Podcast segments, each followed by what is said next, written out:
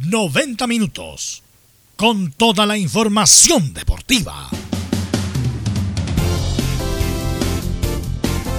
Vivimos el deporte con la pasión de los que saben. Estadio en Portales. Ya está en el aire con toda la emoción del deporte. Comentarios.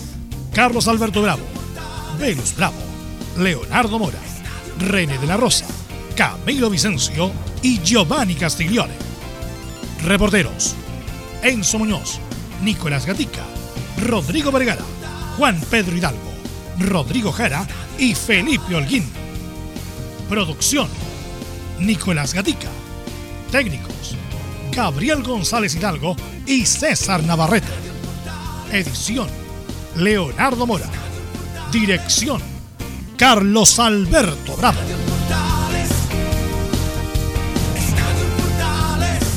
Estadio en Portales es una presentación de Ahumada Comercial y Compañía Limitada.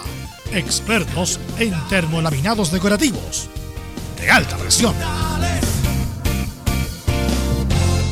¿Qué tal? Buenas tardes. Y llegó la hora de las clasificatorias para Chile. Esta noche, 19.45, Chile sale al centenario para enfrentar justamente a la escuadra de Uruguay. Bien, vamos a ir inmediato con los titulares, vamos a ir de inmediato con los saludos porque tenemos que aprovechar el máximo del tiempo para lo que será esta gran jornada internacional de clasificatoria. Don Nicolás Gatica, ¿cómo le va? Buenas tardes.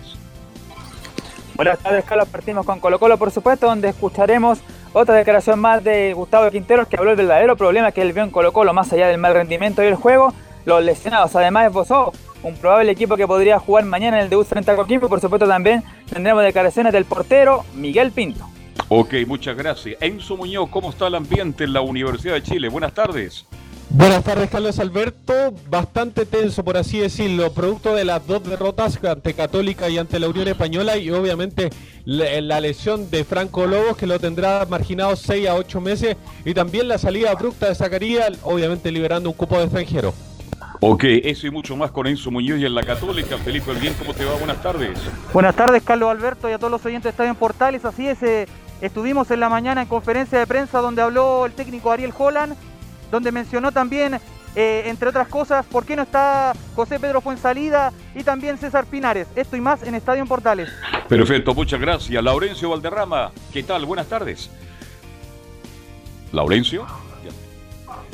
Ahora sí, hola, ¿qué tal? Buenas tardes, Carlos Beto, para usted y para todos quienes escuchan Estadio en Portales. En esta ocasión seguiremos eh, con las declaraciones que dio Ronald Fuentes, no solamente sobre el partido de la Unión Española ante Curicó, sino de, lo que vivió él como jugador en las clasificatorias rumbo a Francia 98 jugando ante la selección de Uruguay. Estimas en Estadio en Portales.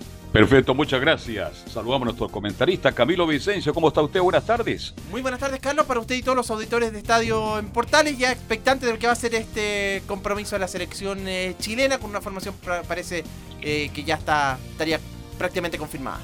¿Le gusta esa formación que le envíe? Esa, esa es mejor, ¿ah? Esa es mejor, sí. Exactamente. Don Feliz, Leonardo Isaac Mora, ¿cómo estás? Hola, hola, ¿qué tal? Buenas tardes. Bien, pues aquí atentos, por supuesto, a lo que vaya a pasar esta tarde-noche ya en eh, Montevideo con respecto a la selección chilena y esperando que ojalá sea un debut eh, feliz eh, para la selección de Reinaldo Rueda, aunque ya ayer hablamos largamente respecto a cómo creíamos que iban a ser estos duelos, pero bueno, la esperanza, dicen algunos, es lo último que se pierde.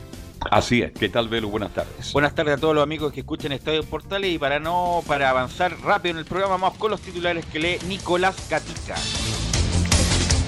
Ok, gracias. Vamos entonces con los titulares de esta jornada ya de día jueves. Comenzamos, claro, con la selección chilena donde volveremos a revisar las probables formaciones de los equipos. Tendremos en la previa más voces del técnico Reinaldo Rueda. En Uruguay el capitán Diego Godín analizó a Chile y a sus figuras Alexis Sánchez y Arturo Vial. Recordar que el juez de este encuentro será el paraguayo Eber Aquino. Para Chile una buena, se confirmó que Mauricio Isla está negativo de su examen PCR, por lo tanto podrá jugar el próximo martes ante Colombia. Es más, jugó entre los 90 minutos en triunfo de Flamengo que se acerca al líder. Siguiendo con la clasificatoria, los partidos de Paraguay ante Perú que no contará con Paolo Guerrero y el de Argentina que recibirá Ecuador que contará con el debut de la banca de Gustavo Alfaro, otro técnico Ceneice. Cerramos con el fútbol chileno donde ya en primera se disputó un partido. fue victoria de Cobresal 2 a 0 como visita ante el complicado O'Higgins de Rancagua. Esto y más en Estadio en Portales. Así es, eh, vi el, el- al final del partido entre O'Higgins y Cobresal y la, y la cara del Pato Graf era Está pedido, ¿ah? está pedido, claro. Era pedido. como era como de Último partido. Claro, sería todo, le hice Muchas todo, gracias. pero parece que no veo respuesta en el plantel y perdió con Cobresal de Huerta, con un, o- otra vez con un muy buen partido de Cañete y de mm, Oscar Salinas, el, el hombre que jugó en Everton también y en, en Deportes Copiapó. Así que bueno, eh, para bueno, hoy día se juega el partido, estaremos a, a contar de las 19, eh, vamos a hacer la previa por todas las plataformas. Así que para que nos acompañen, para que incluso usted también podrá dar su opinión, qué le parece el partido, el resultado, qué sé yo, los goles, quién lo puede hacer, si le gusta Rueda, si no le gusta Rueda, la formación, etcétera, etcétera. Eh, así que, mm, bueno, eh, Camilo, eh, usted tiene el equipo a la mano que se está rumoreando que va a plantar Rueda a, a contar de las 19.45 en el centenario.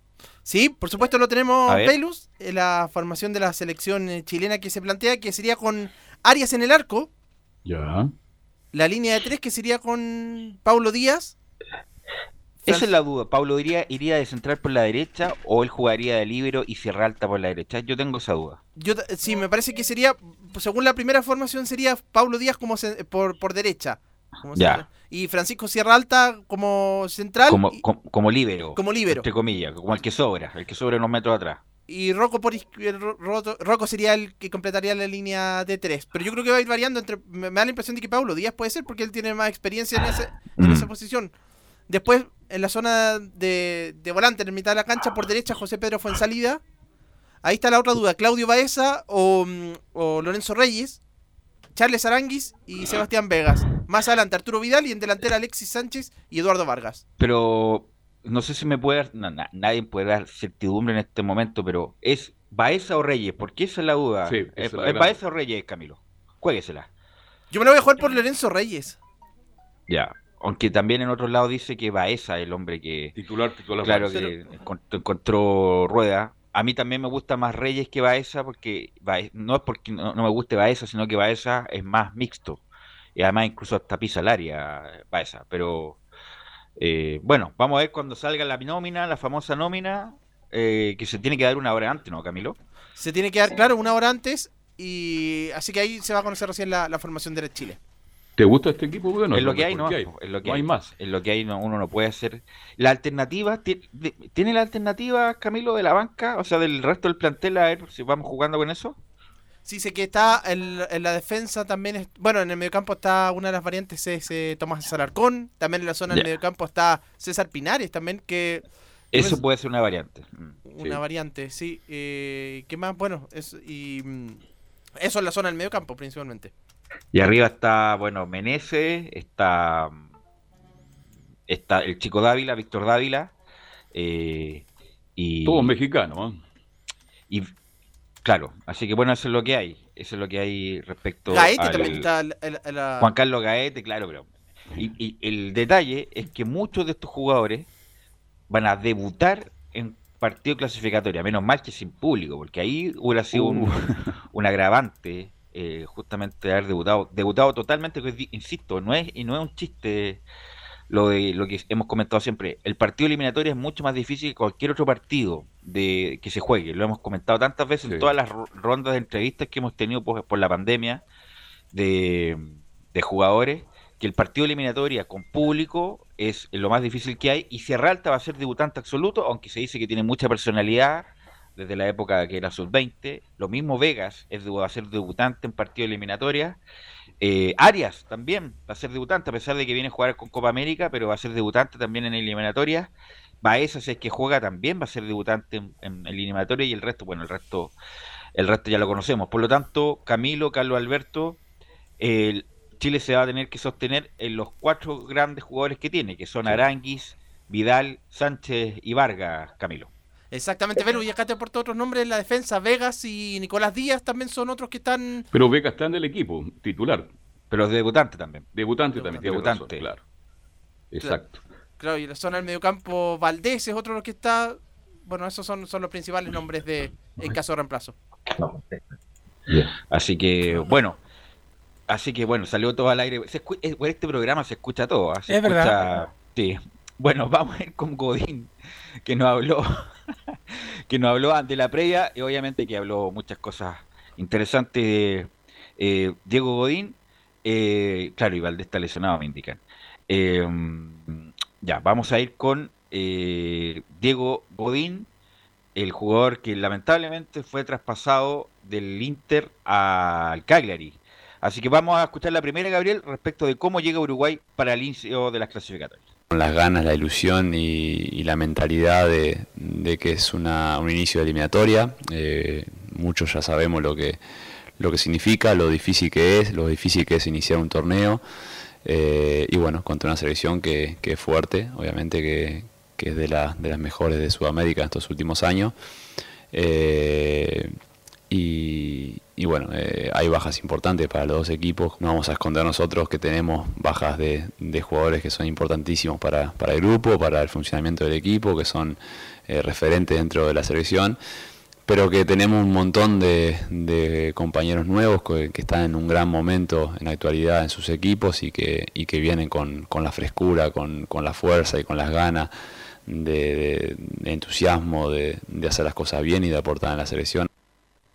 Y pasamos a saludar a nuestro comentarista también. ¿Cómo está Giovanni Castiglioni? Que, así que te pregunto de inmediato, ¿cuáles son tus expectativas para este partido que juega Chile con Uruguay a las 19.45? Eh, muy buenas tardes, Pelus. Buenas tardes a todo el equipo. Eh, complicado. Se ve un. Como tú estabas escuchando lo que tú hablabas, hay varios debutantes, la nómina completa en el equipo titular. Incluso Arias, que jugó una Copa América titular, y es debutante. Por suerte sin público. Comparto contigo también la misma opinión, porque el centenario lleno es, es otra cosa. Y escuchando a Godín diciendo lo mismo, parte de un torneo súper complicado que ellos lo tienen claro, es el más difícil torneo de clasificación al mundial. Y es complicado, yo creo que si día robamos un punto, y da para celebrar con caravana en- por, por Alameda, por Apoquindo, Plaza Italia, todo. Así es, ¿no? Va a ser distinto. Eh, así que va a ser distinto, va a ser difícil también para Muy todos. difícil. Bueno, pero el, caso de Uruguay tiene un equipazo. ¿eh? Eh, no sé si te- Camilo tendrá el equipo a mano de Uruguay. La verdad, un, un gran equipo con jugadores nuevos, incluso como el de la Cruz, el hombre Mira, de River Plate, que juega muy bien. Te, lo, te, te acom- te ayudo con esa. Mira, Martín Campaña, Martín Cáceres, Sebastián eh, Coates, Diego Godín, Matías Viña, Sí. Federico Valverde, Rodrigo Betancourt, Brian Rodríguez, Georgian de la Rascaeta, Nicolás de la Cruz y Luis Suárez. A ver si apaga el, No a ver si apaga el ventilador, Giovanni, que se escucha como No. si estuviera, que si estuviera en... No sé, que es que- estu- Eh, está apagado. Ah. Eh, Le- Leo, ese es el confirmado. Ese, bueno, usted sabe que a la tarde tenemos que entregar la oficial, pero es la más probable para esta tarde. Un equipazo. Así que no, un Sí, equipazo no, el sí, de... mucho Pero más que la es la duda. selección. ¿Gómez o Arrascaeta? No, de Arrascaeta es volante. Sí. Es volante y juega de Arrascaeta. Sí. Yo, yo tengo un equipo que Maxi Gómez va a titular. Y Arrascaeta Maxi. Gómez, Maxi Gómez delantero. Sí, pues. Se distinto. va con Suárez. Suárez y Gómez y Azcarreta es como el enganche. Eh, o sea, no, en la línea de volante con Ulises de, con Ulises de la Cruz, no, con De la Cruz y de Azcarreta. Vamos a escuchar a, a la segunda de Godín respecto a que nos comenta cómo van a afectar las bajas en ambas selecciones. Respecto a las bajas, obviamente van a ser sensibles, eh, yo creo, para, para el, arma- el armado de los equipos. eh, pero yo creo que ni en Uruguay, me imagino, hablo por Uruguay, me imagino que en Chile también, no se van a, no va a variar mucho la planificación del partido en base a las bajas. Eh, tanto Uruguay como Chile tienen un tenemos un funcionamiento, Uruguay tenemos un funcionamiento que, que bueno, eh, entra un jugador, sale un jugador, entra otro, con unas características, otros con otras, eh, diferentes, pero tenemos un camino a seguir, tenemos unas bases y vamos a preparar el partido de la misma manera. Eh, después, eh, el partido no va a estar condicionado por eso, va a ser un partido, me imagino, disputado, muy competido, difícil, duro para, para los dos. Así que estaba Godín, que lamentablemente, bueno, a nadie, a todos le afecta el paso del tiempo, ¿ah? Sí. Eh, ya Godín- no es. lo que pasa es que Conte además, bueno, Conte es un buen entrenador, pero Conte lo hacía jugar en línea de tres, y donde tenía que recorrer muchos metros Godín, y Godín justamente no es bueno en eso. Godín es bueno cuando se arma en línea de cuatro y él tiene que ir rebotando cada pelota, cada cabezazo, que cuando está bien protegido. Pero si los pone a una orilla marcando, recorriendo 30, 40 metros tu espalda, obviamente no te va, no te va a rendir. eh. Eh, no te va a rendir. Así que bueno, pero igual sigue siendo un referente de Giovanni Godín. Sí, que decir. Obviamente con Conte tuvo un partido de reserva, después se fue adaptando, pero recordemos que en el Inter tuvo, ¿cuánto? ¿Una temporada? Una Media temporada tem- solamente. Y venía de un tremendo nivel con el Cholo Simeone en el Atlético de Madrid. Y yo, bueno, es de los defensas Ídolo. que a mí no me gustaría enfrentar. Pero sigue manteniendo, sí. posición. Giovanni, sigue dígame. manteniendo la potencia para el, el cabezazo. cabezazo en ataque y en rechazo. Ahí no, ha perdido la fuerza. defen- defensivo y ofensivo es peligrosísimo, sea el minuto que Es un sea. león, Sobre, es un león. sobre todo en los últimos minutos, bueno, con el Atlético de Madrid nos tenía acostumbrados a hacer goles importantes en, en partidos importantes, en copas importantes. Entonces esperemos que hoy día que este torneo que es tan importante para ambas selecciones, Godín por lo menos no le toque hacer ese gol tan importante que siempre nos hace cuando no necesita su equipo. Y, es- y es verdad, es un referente. Da susto enfrentarlo porque si él no tiene, no le da el asco de tener que cortarte, aunque sean cuatro en una jugada, si te vas solo. Y lo sabe Sánchez, que lo tiene de compañero ya un año entero eh, o sea, medio año, entonces sabe lo que se va a enfrentar y, y complicado, ojalá los días no sea su tarde, no, tarde noche que no sea, y eso nos ayuda un poco a nosotros a poder tener algo más de facilidad para llegar al contrario. Y vamos a escuchar a Diego Godín respecto de cómo ve a Chile. Chile es una selección que en los últimos años ha venido, ha mantenido una regularidad, ha sido una selección ganadora, eh, con grandes jugadores que han triunfado a nivel de selección y a nivel de, de sus equipos, con grandes figuras mundiales. Así que me imagino una selección que, como cualquiera eh, selección, equipo naturalmente, a medida que pasan los años, tienen que ir reca- recambiando sus, sus jugadores, eh, aparecen nuevas promesas, jugadores expedientes que se mantienen y, y bueno, eh, por diferentes motivos van cambiando, pero lo veo una selección eh, fuerte que, que tiene sus, sus armas y sus formas de jugar y, y bueno, la respetamos eh, siempre por, por, lo que, por lo que hace dentro del campo. Vamos a seguir escuchando a Diego Godín, y bueno, justamente lo que hablábamos con Camilo, Leo, Carlos Alberto y Giovanni Castiglioni. Esto nos comenta Diego Godín de jugar sin público local. jugar sin gente primero es, es extraño, no, no, mm, para nosotros los futbolistas eh, lo notamos, lo sentimos, eh, es- parece otro deporte no jugar con hinchas, es la realidad, eh, ya lo venimos eh, viviendo y, y tenemos la experiencia de, de lo que, de lo que han sido los comienzos o la finalización de los torneos en Europa, ahora los comienzos nuevamente de los torneos y, y obviamente que se nota el, el no, el no haber hinchas en el campo. Y obviamente que para nosotros, para cualquier eh, equipo, selección, eh, jugar en su estadio con su gente es un plus. Eh, eh, siempre lo ha sido, eh, es un valor agregado que, que te genera. Y, bueno, hoy no lo vamos a tener. Eh, tenemos que también mentalizarnos y, llegar sabiendo a dónde nos, qué nos vamos a encontrar. Eh, pero bueno, eh, después obviamente que dentro de la cancha somos 11 contra 11. Ahí estaba Godín. Además, nos ha marcado varias veces Camilo, ¿no? Sí, pues de, de- mediante, sobre todo en el juego aéreo, Diego Godín, que, que es una, una de las armas principales y donde mm, uno de sus fuertes del juego. Velus, Sí, Leo. tenemos en línea a esta Ahora hora a Cristian Castañeda para conversar con el panel de Estadio Portales. Don Cristian Castañeda, buenas tardes, gusto de saludarle. Te saluda Carlos Alberto, ¿cómo estás? Cristian. Ahí, ahí. Hola Cristian, ¿cómo te va? Buenas tardes. Bajito, Carlos Alberto. Un abrazo, gracias por atender el llamado. ¿Estabas podando? Oiga, sí, no, estaba cortando el pasto. Sí, Bien. Estaba con la, con la podadora. Así que. Con la bodadera. Ah, Bien. Oiga, Sí. esc- escúcheme. eh, ah, no, no, dale más. Dale más. No, no, no, no, adelante, Cristian. ¿Qué nos querías comentar? Adelante. No, no, no, es que. Muy difícil, o sea, me parece que si están. ¿Ah? Si, to- si tomas una mejor ubicación, está- no sé si está por WhatsApp, Leo, o por línea. A ver si lo llamamos mejor No, no, por ahí línea. estamos, ahí, ahí ya lo escucho bien, dígame. Ya, perfecto. Bueno, Cristian, eh, ¿qué te, bueno, preguntarte tú con hombre como experiencia, mundialista, jugaste mucha eliminatoria, siempre hemos hablado con los, con los entrevistados que hemos tenido todo este tiempo, que el partido eliminatoria debe ser el partido más difícil que puede enfrentar cualquier jugador profesional, ¿ah? Sí, sin duda, sin duda que sí. Eh, son partidos complicados, más con los rivales que, que se enfrentan y encima en, en- en su cancha. Entonces, eh, no es para nada, no tengo que contarle, siempre están las imágenes, incluso entrando al, al partido en el, en el túnel ya se, se causa un problema. Entonces, es como un clásico que, que el que lo gana, por ser rival y directo, seguramente va a ir eh, asegurando un cupo o- y eliminando al otro, que es clave. ¿Cómo te fue con Uruguay, Cristian, en, sacando Bueno, tu- como tus cuentas? Ese, ese año perdimos 1-0 allá y ganamos 1-0 acá, así que estuvimos parejos, creo yo, dentro de lo que... Parejito, de lo con, que se el, puede. con el gran, con el gran pase de tu hermano Víctor Hugo al gran Marcelo Sala. Sí, sin duda, un pase milimétrico.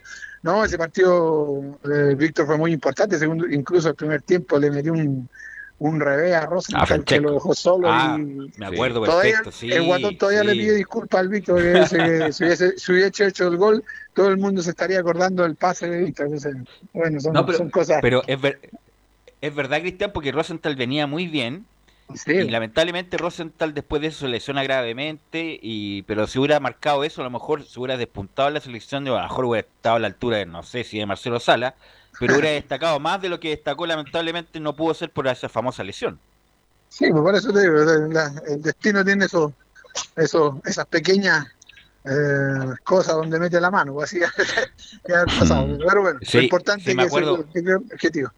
Me acuerdo perfecto, un gran revés de Víctor Hugo. Cristian, bueno, de- desafortunadamente, de un tiempo a esta parte, que Chile no, tiene, aparte de Isla, que es titular indiscutido, Chile no ha sacado laterales derechos. Y ahora, bueno, lo más probable es que juegue en línea de tres, eh, con Fuensalida un poco más adelantado. Entonces, con, tu experiencia, ¿qué es mejor para el lateral, por ejemplo, para ti? ¿Era mejor jugar en línea de cuatro o jugar un poco más adelantado en línea de tres, tan- tratando de no bajar tanto? Cuéntame tu experiencia. Sí, a mí, a mí me gustaba la línea de tres porque tenía, bueno, yo nunca tuve una- un gran un gran retroceso, lo, lo mío era ir para arriba, causar estragos yendo en busca del arco rival y así lo hacíamos. Nuestros laterales en esa época, Fa- Fabián Guevara primero, después Miguel Ponce que era por el otro lado, éramos prácticamente punteros derechos en esa época. A nosotros no se nos atacaba mucho eh, eh, sobre todo de local, sobre- me refiero a, estoy hablando de la Universidad de Chile, entonces A la U, claro. eh, eh, venían casi todos los equipos a jugar con un delantero, ¿no? entonces de repente nosotros éramos los abrelatas, de hecho, los, los relatores nos, nos decían así, entonces, y gracias a Dios, te digo yo, me acomodé muy bien, pues, yo, como saben mi historia, yo nunca fui del lateral, pues, improvisado, así que, Sí. pero creo haberlo pasado, haber hecho bien las dos cosas, pero sin duda que era, era para mí era mejor cuando me daban libertad, porque me compraban pasaje de ida nomás y de vuelta no. ¿Y qué te parece, Cristian, que no, ha- no apareció un lateral propiamente tal después de Isla? Bueno, fue salida a hacer la función hoy día, pero la verdad en el mercado chileno no hay muchos exponentes. Sí, es lamentable porque hace rato que, que pasa lo mismo. Eh, yo nunca pensé que iba a tener, eh, a ver en Chile que los equipos tenían laterales extranjeros y de un tiempo a esta parte se han contratado laterales izquierdos, laterales derechos, eh, eh, es raro eh, ver eso, pero bueno, es donde hay que trabajar y es un tirón de oreja para todas las, cadetes que no, no sé, me imagino que trabajarán, lo que pasa es que no, no es, es un, es un puesto también que no, hasta hace un poco tiempo no era muy cotizado, por eso quizás los chicos no, no, no van mucho por ahí, pero hay que, hay que culturizarlo en eso, en la parte deportiva, para porque son, un día son fundamentales los laterales. Y que- Eh, eh, disculpa, ¿cuál es tu expectativa para lo que empieza hoy? Rueda, bueno, obviamente que tiene atenuantes porque no ha podido trabajar, pero ha estado dos años y medio. ¿Cuáles son tus expectativas con esta selección, Cristian? Si tenemos proyecciones eh, para clasificar. según la experiencia, mientras menos, mientras menos se espera de una selección es cuando más saca. Así que yo, yo hoy día le tengo mucha fe, la verdad, sinceramente. Eh, todos los, los cuadros, tanto uruguayos como nosotros, tienen vienen de una paralela importante, así que también es un- una, una incógnita de qué manera se van a presentar. Así que no, yo creo que hay que ir y jugarles con fe nomás y vamos al frente. Yo creo que podemos podemos ahí. eh, en- a mí me gusta mucho el mediocampo que, que hoy día va a tener Chile. Me imagino, no sé, pues Baeza o Reyes eh, con Vidal, Ar- Arangui, Arangui. Y yo creo que, y yo creo que irá a ir eh, el chico de Católica. Así que me parece que va a tener un muy buen, interesante mediocampo ahí donde algo se puede generar, porque con Alexis por supuesto que, que lo, hemos, lo hemos visto mejor en el Inter y ojalá que un Vargas encendido, que eh, que necesitamos ese goleador que, que es capaz de en cualquier momento desequilibrar. Eh, Cristian, vuelvo a la línea de tres. Se dice que juega con línea de tres porque le va a dar mucha libertad fue en salida que está pasando por un gran momento.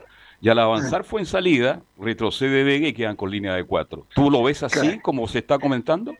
No sé, yo creo que bien, eh, van a ser así, de repente yo creo que Fuensalida no va a ir mucho al ataque, va a estar más preocupado, más ver línea de 5 que línea de 3, me da la impresión Mm. a mí. Eh, pero, como te digo, a, a mí eh, Chile es tan incógnita como Uruguay, así que yo creo que, insisto, pues eh, mucha fe y mucha esperanza porque hay líderes como que van a marcar el, el- rumbo de esta selección y, que van a estar en cancha hoy día, así que tengo fe. Bueno, el la U Cristian sobre todo era, era muy automatizado cuando tú cuando tú pasabas o el Pato Mardone o Luis Murri te hacían la cobertura, lo mismo que Guevara, era como automático. Por lo tanto, cua- cuando se le hace mucha crítica, por ejemplo, a, bueno, a ti en su momento cuando pasabas mucho, o a Matías Rodríguez ahora que se le critica mucho porque deja mucho espacio, no solamente responsabilidad del lateral, sino que el funcionamiento del equipo para hacer las coberturas para que no lleguen tan, tan a mano cambiada, Cristian. Sí, sin duda. Yo creo que eh, eso es, es muy cierto, porque la verdad que a mí me parece que eh, eh, nosotros en esa época teníamos como muy automatizado. Yo, tanto Fabián Guevara por el lado del Pato Mardonio o de Murri, y yo con, ah, y viceversa. Entonces, era no- a nosotros por lo general tampoco nos, nos prohibían ir los dos en ataque. Eh, íbamos generalmente, no digo que siempre, pero la mayoría de las veces cuando uno se iba el otro cerraba y quedábamos casi siempre Claro. eh, eh, cubiertos. Pero como te digo, son cosas que uno tiene que manejar.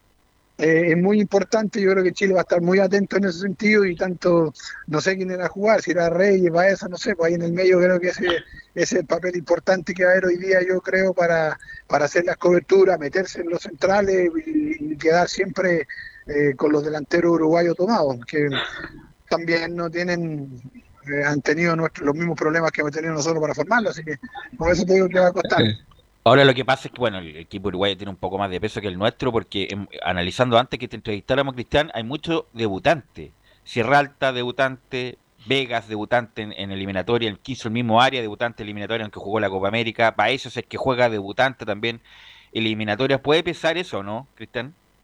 Eh, sí, sí, y, ahí, pero en algún momento tiene que ser, pues, yo también Sí. tuve mi primera vez, entonces hay que ver, eh, eso eh, eh, son test que uno va rindiendo eh, partido a partido y, y hay que estar a la altura, o sea, ojalá que tengan un poquitito de miedo, porque el miedo es, en, en cierto modo es un poquito, eh, te, te mantiene las, las antenas alertas, Alerta. así que yo creo que eso, claro, eso, eh, siempre hay que tener... eh, el resguardo necesario, pero como te digo, eh, por otro lado también no es muy, muy tener demasiado, pues, todo en su justa medida.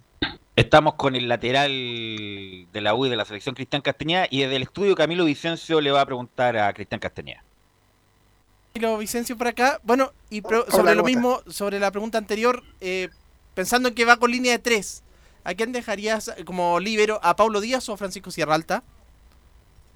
Eh, nada, yo creo que al, a- bueno, los dos tiene, pero por experiencia, por un poco más, yo creo que Pablo Díaz sería eh, como el ideal, eh, porque Pablo, eh, si hay una característica que, tiene, que, que es cancherito, pues, y cancherito en bien, en buena, entonces no si no se pasa para el otro lado, yo creo que este, el Pablo debería ser el que, el que está ahí a la, a, a la guaite, como decimos acá en el campo. Oye, Cristian, tú- bueno, tú fuiste contemporáneo de Ítalo Díaz, el papá de ellos. Sí. Sin Sí. duda que los hijos fueron mejores que el papá, ¿o no? Sin duda, sin duda. ya. No, ahora Tú bien, estás si en todo ese se- partido se cuando medio, hizo el pero- autogol, ¿no? pero o- ojalá, ojalá que el- los chicos se superen al papá, porque quiere decir que, que van a hacer algo importante y eso es lo que uno como hincha desea, que, que tengan Oye, altura. ¿qué? Por ahora el Pablo lo ha mostrado que, que, que es bastante más que el papá. Sí, Un saludo, oye, que, Cristian. que nos debe estar escuchando, ojalá, y atento al partido. Cristian, tú dijiste que te gusta el mediocampo de Chile, pero te hago la pregunta que te hizo Camilo. ¿Irías con Baeza o con Reyes?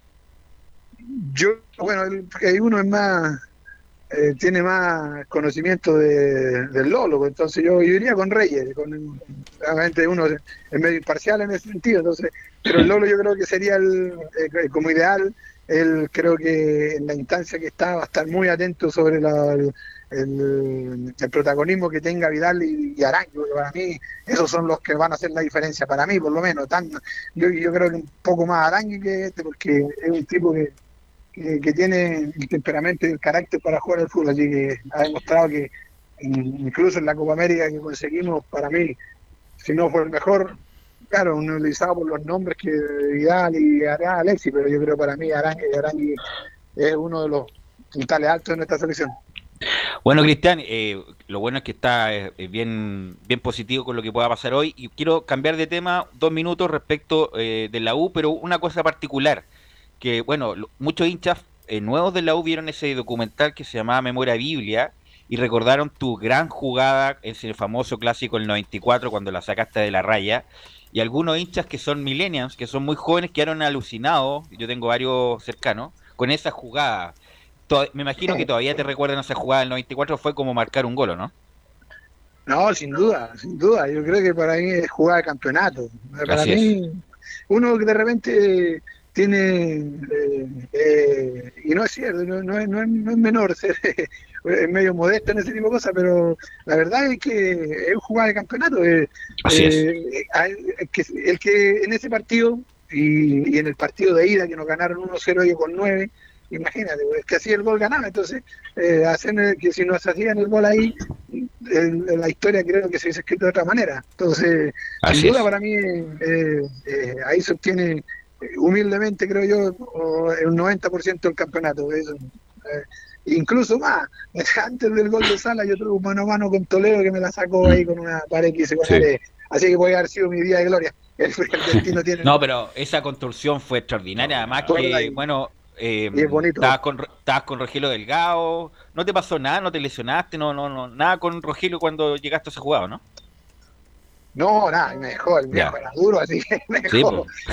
metido en la cancha, le dije, "Vie- viejito, me dice, después hablábamos en el camino, estaba esperando que diera el bote, che, me dice, gracias, ya le dije, yo, bueno, porque todos creen que le había sacado él, pues, claro, pero yo la verdad que me coordiné muy bien y, con la menos hábil, que hoy día es la más hábil, la saqué Claro. Bueno, es verdad, eh, Cristian, que en esa época Rogelio jugaba el domingo, el lunes no aparecía, el martes aparecía caminando en el Sousal, el miércoles lo armaban, el jueves le, le hacían masaje y el, y el fin de semana No. jugaba. No, no era así. Él se cuidaba mucho, sí, era un tipo profesional 100%, tenía, era era un viejo, era un de fierro. Lógicamente, uno lo, la primera cualidad que pierde un poquito de velocidad y él lo fue perdiendo a lo largo de su carrera, pero en lo otro era un tipo que, no, la verdad que no, muy profesional. Y, y nada, pues, si el único problema de Rogelio que no le gustaba ir a Calama, los demás eran no, Ya. Oye, pero habían varios que no les gustaba ir a Calama, vos, Cristian. Había un arquero también, ¿eh? Ya, tú te reí nomás, ya. Claro, que ahora, que ahora, diri- que ahora dirige. O casualidad, dicen así, no, está bien. Y el pelado El- Gocio se la achacaba toda. Eh, Giovanni Castiglioni te quiere eh, preguntar algo, Cristian. Cristian, te saluda Giovanni Castiglioni, ¿cómo estás? Bien, y tú, un gusto saludar. Un gusto. Eh, Cristian, consulta, tú viste la etapa en el de Chile de donde ganaron clásicos, ganaron torneos, cosas importantes, pelearon Copa Libertadores. Y eh, ver a la Universidad de Chile en este momento, ahora ha mejorado un poco, pero poco dentro de, todo. Y ver los equipos grandes en, en- conjunto también, donde dicen que ya no sienten la camiseta como la sentían en la época de ustedes, como se sentía, porque soy testigo de haberlos visto ustedes jugar y, y muy cercano. Eh, ¿Qué crees tú que es lo que ha pasado con, con estos cambios que, que todo el mundo, y incluso yo lo pienso, que lo- lo- los mismos jugadores, muchos nos deberían estar en la Universidad de Chile porque no saben dónde están parados en este momento y no siente la camiseta como, como la sentían ustedes. Sí, ¿Qué cree que puede que ser el cambio?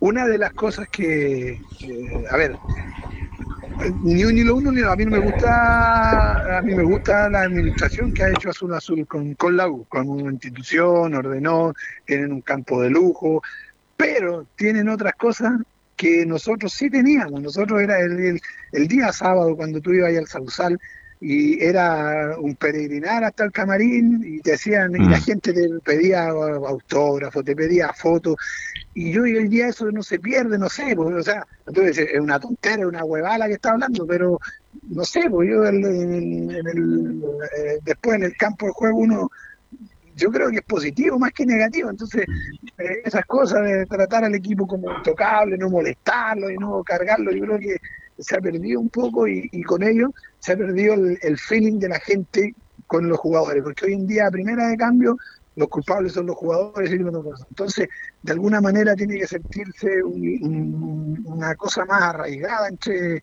el hincha y el representante que, que es nuestro jugador dentro del campo juego. Entonces, ahí es donde tenemos que, creo yo, como institución, y digo, porque somos, somos todos la U, trabajar un poco más eso, buscar la fórmula de que, de que, de que eso, de que ir a la U no sea eh, ir a un búnker, sino que ir a, de tener a, eh, nuestra casa y todos nos sintamos parte de la. Yo creo que y en eso la corporación ha dado un paso gigantesco y ha ayudado mucho a Azul Azul para eso. Espero que en algún momento nos escuchen un poco más y, nos den pol- pel- pelota en eso. A lo mejor, no sé, pues, un día sábado abrir el camarín, en la práctica se hacen casi puras cosas eh, lúdicas, entonces... ¿qué más Aunque, aunque que el hincha cambió vaya? también, Cristian el hincha también cambió, ¿ah? no es el hincha como... De la época del Sausal. Claro, de esa época también. el hincha estamos está- claros, estamos claros, el mundo ha cambiado y somos distintos, todo el mundo ha cambiado, Sí. Mm. pero no sé, pues, habría que buscar algo intermedio quizá que, que, que se puede hacer. Yo creo que son pequeños detalles que pueden ayudar más que eh, jugar en contra. Te entiendo perfectamente. Lo, anoche hablé con tu hermano Víctor Hugo largo rato sobre eso, sobre la identidad, porque cuando llegaban los jugadores a la U de Chile se les enseñaba habitualmente que enfrentar a Colo Colo y la Católica había que enfrentarlo con los dientes apretados. Y Víctor Hugo Sí. dice se perdió la identidad y creo que Cadete Pero- no está haciendo un buen Pero trabajo. no, pero Independiente, eso, la- bueno, para terminar con lo de la U, es una cuestión futbolística de lo de la U. No, sin duda, sin sí, duda, si el problema es del una lado cuestión- futbolístico, si, Sí, si futbolístico. estamos claros que en eso.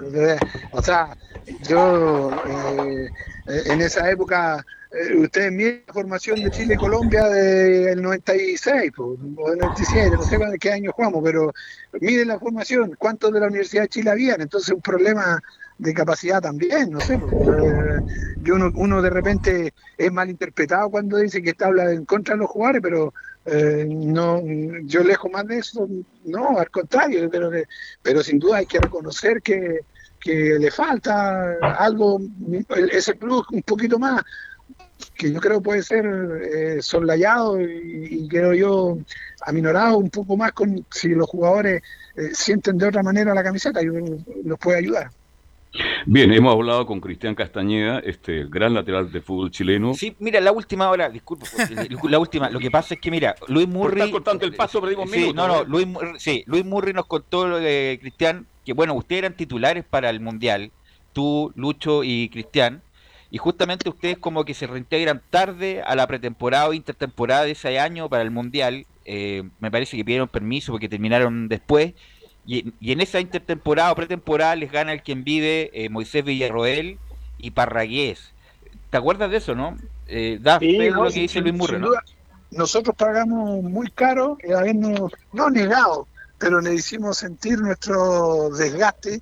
Eh, pucha, ustedes son más, eh, tienen más estadístico en ese tipo de cosas, pero ustedes pueden, si quieren, echar una miradita a lo que fue nuestra campaña del 94 y 96, la cantidad de partidos que yo jugué Así en el es. año, entonces, eh, eh, porque teníamos bastantes compromisos, entonces el ir eh, a una gira como se fue a China en esa época y después se terminó en Wembley, eh, para nosotros nos cortaba un tiempo de descanso que pensábamos y a- a- hablando con los, con los entendidos en esto, los preparadores físicos, era más importante. Entonces, eh, pero, ah, o sea, no iba a ser mejor, pero eh, quizá el cuerpo técnico no lo tomó de esa manera y, y yo creo que eso nos pasó. Si nosotros, al final, para mí, incluso no íbamos a ir al Mundial si no hubiésemos hecho el partido que hicimos en Argentina cuando perdimos 1-0, cuando Iván Sí. erró un penal al último minuto en, en- en el estadio Maras Malvinas de Mendoza. En Mendoza. Yo creo que si no hubiésemos jugado al nivel que jugamos, probable que no hubiéramos ido al Mundial. Así que, pero bueno, son cosas que pasan. yo no, no es disparar contra nadie, al contrario, o sea, son cosas que hay que clarificarlas y hacerlas. Oye, en esto uno siempre tiene eh, aspiraciones y, algunos gustos. Ya, le gustó quizás más el la velocidad, el, el que Villarroel era mucho mejor en, lo- en los exámenes físicos que yo. Entonces, son cosas que los técnicos eligen y, y bueno, fue nomás, pues uno quisiera otra cosa, pero así es. Bien, Cristian, te agradezco. Este, ¿Fuiste, abueli, fuiste abuelo eh, en niño o niño? Sí, Amaro, Amaro se llama mi, mi nieto, así que... Ya. Lateral Esperamos- derecho, futuro. Futuro lateral Eh, derecho. ah, sí, no, centro delantero, pero lateral Ya. derecho ya, No, no, lo que- y- no, si dan plata los laterales No. derechos, Sí, ah, sí, cuidado. sí, bueno, como Castañeda ganan plata. Ah, oiga, oiga, don Carlos Alberto, apréndase el nombre, Amaro Hermosilla se va a llamar mi, mi, Ya. mi nieto, Amaro así Hermosilla. Amaro Hermosilla. Cuando, cuando, cuando entra el marco chico, marco grande, es el maravilloso, maravilloso. Un abrazo, Cristiano. Un Muy saludo. amable, Cristian. Que estés muy bien. Saluda a tu familia. Y sé que estás en Taguatagua, lo estás pasando muy bien. Y un abrazo. Y estamos en aula en cualquier momento, ¿ya? Así es, pues, don Alberto, y gracias, eh, gracias, siempre es agradable hablar de fútbol, así que un abrazo a toda la gente, eh, a los chilenos hoy, hoy día primero que todo y después a los, a los hinchas azules. Gracias, Un abrazo. gracias, Cristian Castañeda. Leonardo Mora, usted, Sí, pues. usted. Para que cerremos el tema de la selección, vamos a ir a Uruguay porque estamos con Karen Todorov para que nos cuente las novedades de cómo viene la selección charrúa también. Hola amigos de Radio Portales, ¿cómo están? Un placer saludarlos. Eh, mi nombre es Karen Todorov, soy periodista uruguaya, cubriendo en estos momentos eh, para el canal del fútbol tanto la selección uruguaya como la chilena. Estoy en estos momentos en el Hotel Regency, en las afueras de- del hotel, que es el hotel donde se está hospedando la, la selección chilena que hoy sobre las 17.30 horas va a partir rumbo al Estadio Centenario. A las 12 del mediodía hubo una charla técnica, después harán un leve movimiento dentro mismo del hotel y 17.30, tras una siestita cortita, partirán rumbo al Estadio Centenario para enfrentar a la selección local, al equipo que dirige el maestro Oscar Washington Tavares a las 19.45 horas con el arbitraje de Eberaquino, el paraguayo que va a hacer su debut en eliminatorias. Ya ha sido cuarto árbitro en eliminatorias eh, sudamericanas, pero por primera vez va a ser árbitro central este paraguayo que está muy bien conceptuado en la Confederación Sudamericana de Fútbol. El maestro Tavares por primera vez eh, cambia el sistema táctico con el que viene trabajando generalmente, en el 4-3-3, ahora apuesta por 1-4-2-3-1, o sea, un equipo más, más ofensivo, más rápido, con Martín Campaña en el arco, la defensa central con Diego Godín y Sebastián Cuates, los laterales van a ser Matías Viñas por la izquierda, por la derecha Martín Cáceres, después el 2, que son volantes más de contención, con Federico Valverde y Rodrigo Bentancur, que si bien son de contención, también son dos futbolistas de muy buen pase de pelota, de buen trato.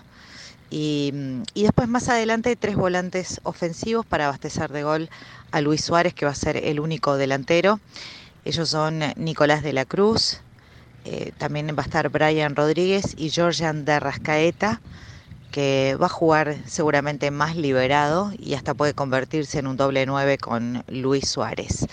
Un equipo rápido, dinámico, joven, porque esta selección tiene recambio, porque se abastece de las selecciones juveniles que tiene Uruguay. Y Uruguay creo que va a ser un buen partido. A mí me gusta el equipo, eh, muy ofensivo, y, la idea es eso, ¿no? Llegar rápido al arco rival, hacer goles y poder asegurar el triunfo y los tres puntos aquí de local en el Estadio Centenario para el próximo martes poder eh, hacer un partido pasable y, lo mejor que se pueda en la altura de, Quito, ¿no? Uruguay viaja el domingo rumbo a Ecuador para el próximo martes jugar con la selección de Ecuador en este inicio de clasificatorias rumbo a Qatar 2022. Les mando un abrazo enorme. Muchas gracias, Karen, ahí con la información. Entonces, para cerrar el bloque, repetir nuevamente la probable alineación de Chile con Arias, Paulo Díaz, Sierra Alta, Enzo Rocco, Sebastián Vegas, Claudio Baeza, El Chapo fue en salida, Charles Aránguez, Arturo Vidal, Alexis Sánchez y Eduardo Vargas. Y en Uruguay, Martín Campaña, Martín Cáceres, Sebastián Coates, Diego Godín, Matías Viña, Federico Valverde, Rodrigo Betancur, Brian Rodríguez, Georgian de Rascaeta, Nicolás de la Cruz y Luis Suárez. Transmisión de Estadio Portales Portales Digital desde las 19 horas con el relato de Carlos Alberto Bravo. Así es, así que vamos a estar ahí. Sí, Camilo. Sí, y solo a, propósito del dato de Godín, solo en una oportunidad le convertido a la selección chilena, que fue el 2015 en el Estadio Centenario, el 17 de noviembre de ese año. Y tiene a Valverde y a Betancur. Valverde es el volante central del Real Madrid y Betancur el volante central de la Juventus, nada más ni nada menos. De la Cruz de Flamengo, ¿no? De la Cruz. No, pues de River Plate. River Plate, el negrito, el morenito uruguayo. Juega muy bien ese. No, juega muy bien. No, gran equipo el uruguayo. Vamos a ir a la pausa, Gabriel, y volvemos con Colo Colo. Radio Portales le indica la hora. 14 horas, 17 minutos. Comercial IAC y Compañía Limitada. La mejor calidad mundial en laminados decorativos. Comercial IAC y Compañía Limitada es Vertec en Chile. San Ignacio 1010, Santa Rosa 1779, Avenida Mata 446 y Portugal 501. Comercial IAC y Compañía Limitada es Vertec en Chile. AIG Legal es un estudio de abogados cuya misión es entregar una asesoría directa, veraz y personalizada para todos los ciudadanos. Contamos con especialistas en derecho de familia, herencias y derecho laboral, entre otras áreas. Visita nuestra página web www.aiglegal.cl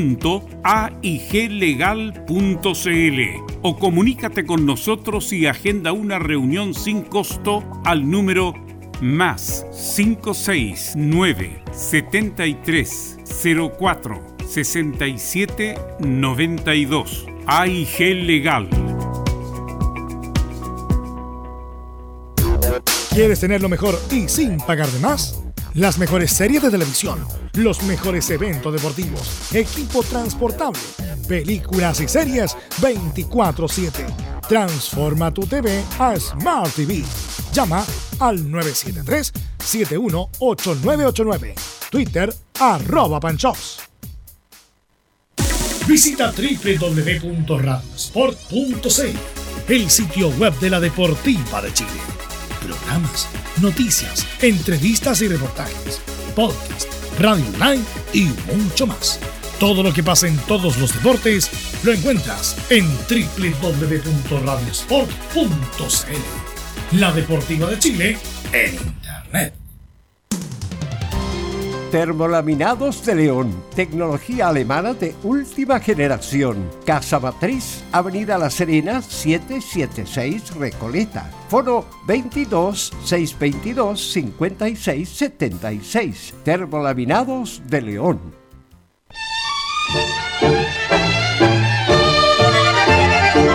Estimadas auditoras y auditores de Portales, le invitamos a escuchar de lunes a viernes, desde las 20 y hasta las 23 horas, nuestro programa Espacio Vital.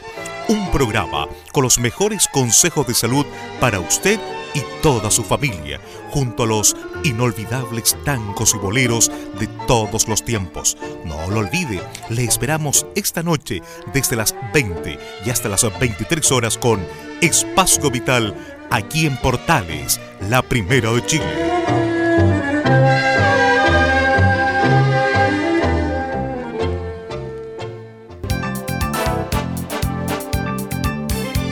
Radio Portales, en tu corazón, la primera de Chile.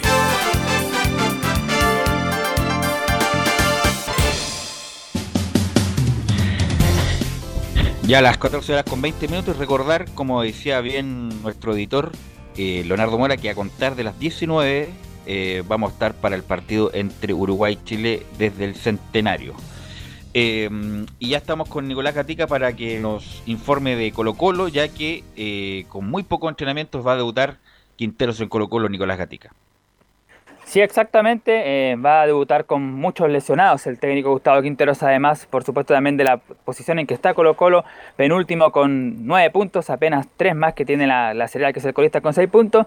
Lo que podría un poco darle algo más de esperanza también a Colo Colo es la derrota que tuvo Higgins frente a Cobresal como local 2 a 0, que se enredó ahí. Si Colo Colo gana, ahí podría también sumarse algunos puntos más arriba, así que también ya un poco ayudado por esa derrota de, del equipo de Higgins de Rancagua, podría partir de mejor manera el partido de mañana frente a Coquimbo pero claro, sin poco, sin muchos entrenamientos, Quintero recién el martes dirigió su primera práctica, habló con los medios el día martes, también ayer miércoles, así que muy poco trabajo, pero bueno, con lo que tiene, que va a enfrentar ya el duelo de mañana a las 6 de la tarde ante Coquimbo, en la cuarta ayer en el cierre, con la vuelta seguramente de la titularidad de Mauricio Pinilla en el ataque. Oye, si ahora entiende un nombre, ¿es verdad que Becker podría ser titular en Nicolás Gatica para este partido con Coquimbo Unido? Sí, después vamos a pasar a revisar la formación, pero sí, aparecería como lateral izquierdo justamente Brian Bejar en desmedro de Ronald de las Fuentes. Ese sería como el primer golpe de timón que daría Gustavo Quinteros en Colo Colo, aunque sí, generando la duda de, varios, incluso algunos hinchas, Costa igual sería el puntero izquierdo de, de Colo Colo, de todas maneras, pese a la baja que ha tenido en este último tiempo. No, hace mucho tiempo que Costa vino a pasear a Chile. que no ha Bueno, a Giovanni no le he preguntado respecto de la llegada de Quintero. ¿Qué te parece la llegada de Quintero, Giovanni? Me parece importante, importante, no sé por qué la tramitó tanto Colo Colo, si esta decisión la tenía tomada durante la pandemia incluso, quisieron esperar, alargar, no tengo la idea, y después hubo un tiempo que incluso tenía- a- habría tenido que hacer cuarentena, alargando mal el proceso, entonces ahora después de, una, de varias derrotas, estando casi colista en el torneo nacional, apuran la llegada de, de, de- de Costa, entonces no, no lo entiendo el por qué tanta demora, si siento que era crónica de una muerte anunciada, y bueno, y quedó demostrado. Bueno, por lo menos Costa está, prepa- este entrenador está visto, ha visto bien a Colo Colo, porque lo primero que hace es sacar a Ronald de la Fuentes, que, bueno, los comentarios ya creo que están hechos y vistos en la cancha. Nicolás. Y vamos a pasar justamente una última de Gustavo Quinteros, que esto es cortesía de ESPN Radio, que estuvo ayer en la tarde, porque se refirió a lo que nos habló el día martes en- la presentación, pero sí lo dijo ayer sobre cómo está Colo Colo, y dice Quinteros, creo que lo más complicado ahora son los lesionados. Creo que lo más complicado ahora son los lesionados. Tienen muchos jugadores lesionados y jugadores que muy importantes y jugadores que en la misma posición, por ejemplo, Carmona y Fuentes son dos jugadores que juegan en la misma posición y, los dos están lesionados para este partido. Entonces, a veces se complica más porque tenés que meter mano a lo mejor a chicos que están para jugar, pero bueno, perder jugadores importantes o las dos posibilidades de experiencia en una posición importante en el esquema. Los laterales también. Eh, Barroso recién volvió de la lesión. Eh, lesionado Blandi. Está lesionado Mouche. Está lesionado. Bueno, hay varios, hay varios. Entonces, ese es el mayor problema que tenemos ahora, porque si tuviéramos a la mayoría a disposición, se podría trabajar con todos y podría tener más variantes para afrontar un partido tan importante y tan difícil ante un rival que viene jugando bien y consiguió, digamos, viene ganando. Por eso digo, Camilo, Leonardo, Giovanni, Carlos Alberto, que independiente que de la levantada futbolística, lo primero que hay que partir, Camilo, es la, la- la levantada física. Absolutamente, eso es lo que más ha estado al debe, lesiones constantes, eso obviamente por, por, por lo que no practicaron durante la pandemia, me imagino, por ese durante todo ese periodo que estuvieron, que no pudieron eh, practicar co- como equipo, pero pero eso va a ser el trabajo más importante del preparador físico, en este caso de- del técnico Gustavo Quinteros. Eh, Giovanni, yo creo que eso es lo principal, ¿ah? Eh, mejorar y reforzar la parte física que Colo Colo se ha visto muy mal en todo este tiempo. Eh, sí, o sea, la parte física, aunque Velus, cada entrenador que llega siempre dice el equipo está muerto físicamente, eh, y lo sé por experiencia, y también me- me- en algunos casos me tocó que no era así. Pero sí, el Colo Colo tiene muchas lesiones, esto abarca también el tema de la pandemia, del tema del cuidado, del cuidado en casa que cada un jugador tuvo. que también se ve no solamente en Colo Colo, algunos jugadores que se han ido cayendo paso a paso, que les costó volver, que incluso volvieron de a pocos minutos, jugadores que son titulares indiscutidos, como te pongo el ejemplo de, de Puch en, Católica. Pero sí, fundamental lo que, está, lo que haga Quintero ahora, el tema físico, mejorarlo, tener su esquema y tener ya su base de equipo, que creo que ya la tiene lista antes de haber firmado en Colo Colo, y sobre todo darle al camarín marcar, marcar que llegó un entrenador nuevo, que el que manda él y, y que sea primordial, que sea, que sea respetado por todo el camarín y creo que Quinteros tiene el nombre y tiene el currículum para, para llevar a cabo este buque que está muy complicado. Nicolás. Sí, y ahora pasamos a escuchar a Miguel Pinto, quien habló durante la jornada de día martes en la tarde, perdón, miércoles en la tarde, justamente el portero de Colo Colo que va a ser titular estos partidos de mañana ante Coquimbo y la próxima semana ante la Unión por, ya sabemos, Brian Cortés está citado a la selección chilena. Y justamente habla un poco de la llegada de Quinteros Miguel Pinto y dice, estamos netamente enfocados en hacer lo que pidió el profe Quinteros. Y bueno, ya desde, desde lo pronto comenzamos a trabajar el partido, no tenemos mucho tiempo, muy poco tiempo para para salir de esta situación, así que tanto cuerpo técnico como nosotros nos pusimos a trabajar.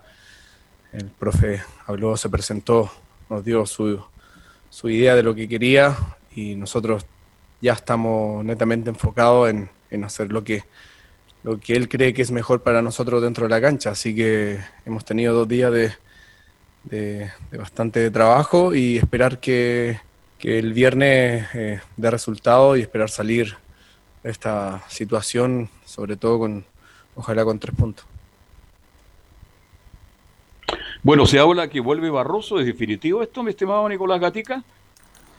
Sí, lo, mencionaba justamente muy bien ahí el técnico Gustavo Quinteros en ese audio que escuchamos, justamente hablaba de que Barroso está volvió ya estos últimos días y sí sería él titular justamente del equipo Colo Colo. Pero antes de pasar a revisar la probable formación que tendría mañana Colo Colo, vas a escuchar una última de Pinto que tiene que ver, además que la pregunta que realizó justamente estaba en Portales, por eso también la vamos a, tirar ahí a lanzar ¿Quién hizo, en la este pregunta? momento. ¿Quién hizo la pregunta? Laurencio Valderrama. Laurencio, es un fenómeno, entonces, ¿eh? una buena- es un una buena palazo, es buena Valderrama.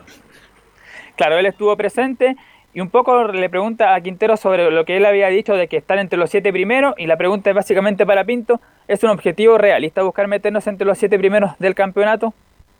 Sí, él nos planteó su idea, él nos planteó lo que él piensa, lo mismo que, que comentó, nos dijo a nosotros, y vamos a ir partido a partido, vamos a ir tratar de...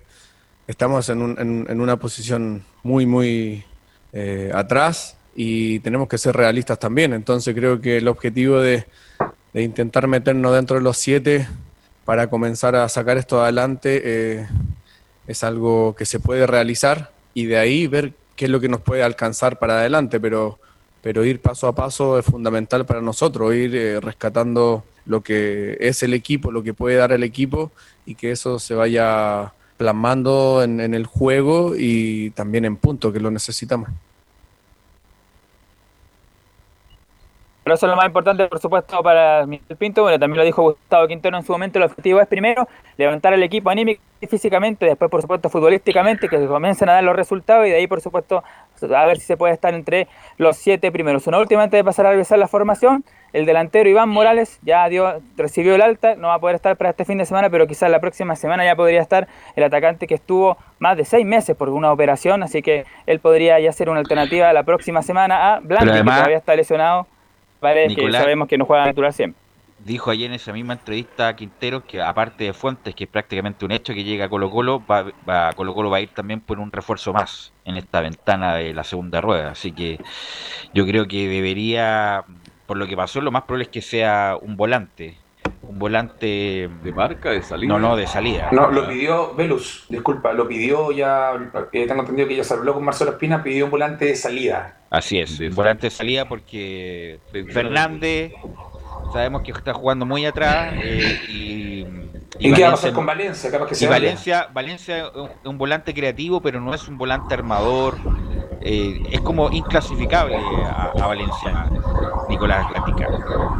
Claro, y ese nombre sería un jugador que lo tuvo en la selección ecuatoriana y también en MLE, cuando dirigió allá en el fútbol del Guaya, justamente Gustavo Quinteros, el volante Fernando tan independiente que tiene un lío ahí con la FIFA y con el mismo cuadro argentino, él dice que está libre y por supuesto va está dispuesto a escuchar ofertas, así que seguramente ese podría ser el jugador que llegaría a Gaibor, además de por supuesto Juan Fuentes, pero eso claro, está recién ahí ese, ese nombre del volante ecuatoriano. La probable ¿Cuál es el nombre? Porque para salió mañana.